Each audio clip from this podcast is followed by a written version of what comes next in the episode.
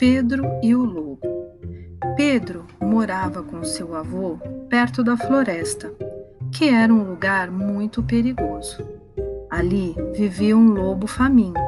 Seu avô cansou de avisá-lo para não entrar lá, mas a curiosidade falou mais alto e o menino decidiu. Ia se enfiar no mato. De tão ansioso, Pedro nem dormiu. O dia mal amanheceu e o menino partiu para o bosque. Chegando lá, ele ouviu: Bom dia! Era o passarinho que, como o som de uma flauta, alertou: Cuidado com o lobo! Como Pedro não tinha medo de nada, continuou andando até encontrar o pato. O pato nadava no lago e eles começaram a conversar. Estavam tão distraídos que, de repente, sentiram um arrepio. Olharam para trás. Era o gato que, muito esperto, tentou comer o pato. Ele foi rápido e fugiu. Quá, quá, quá! E lá foi ele, com aquele resmungo nasalado, mais parecendo um oboé. Então, uma voz grave, como a de um fagote, surgiu lá longe era o avô de Pedro.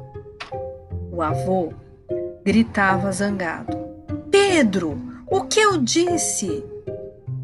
Vá já para casa. Já vou, estou indo, respondeu Pedro. Cuidado, olha que o lobo pode aparecer. O avô foi embora e não demorou o gato tomar um grande susto. Era o lobo, e que fera! Com aquele barulho alto de metal. Faminto abriu a porta e tentou engolir o gato, que subiu na árvore como um foguete. Então o lobo viu o pato, que estava perto, e não conseguiu escapar, mas ele continuava com fome. Foi quando Pedro teve uma ideia.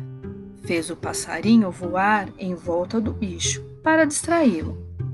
O lobo ficou tão confuso que Pedro conseguiu capturá-lo. Mas aí, bum, bum, bum, parecia tambores, mas eram os tiros dos caçadores. Quando viram, o lobo estava preso. Todos da aldeia comemoraram. Por causa da coragem de Pedro, agora eles podiam andar no bosque. De repente, da barriga do lobo saiu um quá. Era o pato, que ainda estava vivo, e tudo virou uma grande festa.